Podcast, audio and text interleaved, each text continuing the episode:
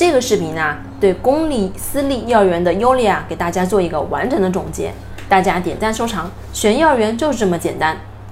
公立幼儿园的优势呢，就是公立幼儿园呐，它的学费更低，因为呢有国家监管，它也更正规一些。伙食上啊，和私立幼儿园是一样丰富，但在食品安全上，它会比私立幼儿园受到更多的监管，也就更安全。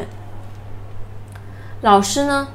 公立幼儿园的老师啊，他都有教师资格证。师资呢很稳定，能带完孩子三年不换老师。在教育上，公立幼儿园遵守国家的教育举措，让孩子在玩中学，更多的是激发孩子的天性，更多的是培养孩子良好的学习习惯。劣势呢，就是公立幼儿园的他的孩子会很多，一般一个班呢有三十到四十个人，所以啊，老师的精力有限，不能每个孩子都精心照顾到。那在公立幼儿园呢，基本上也不会学小学知识，整体的硬件设施呢都会老旧一些。私立幼儿园的优势呢，就是它的硬件设施好。但是呢，它的活动场地啊，一般都不是很大。私立幼儿园的孩子很少，一般呢二十多个人左右。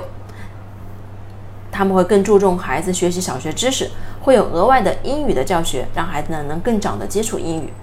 那私立幼儿园的劣势呢，就是私立幼儿园呢，它的价格普遍的昂贵一些，在监管程度上没有幼儿，在监管程度上呢没有公立幼儿园的高，老师呢也不稳定，经常呢一年换一个老师。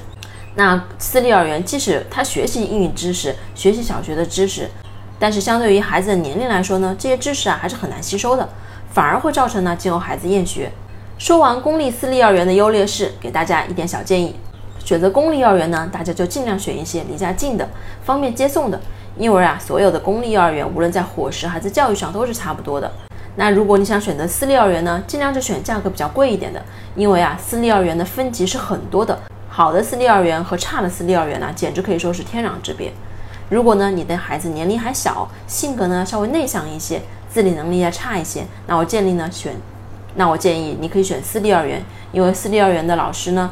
因为私立幼儿园小朋友少，老师呢他会照顾得更周到一些。那如果呢孩子自理能力很好，那么年龄也比较适合，性格比较活泼，那你尽可以选公立幼儿园。欢迎你在评论区留下育儿问题，柚子妈妈帮你解答。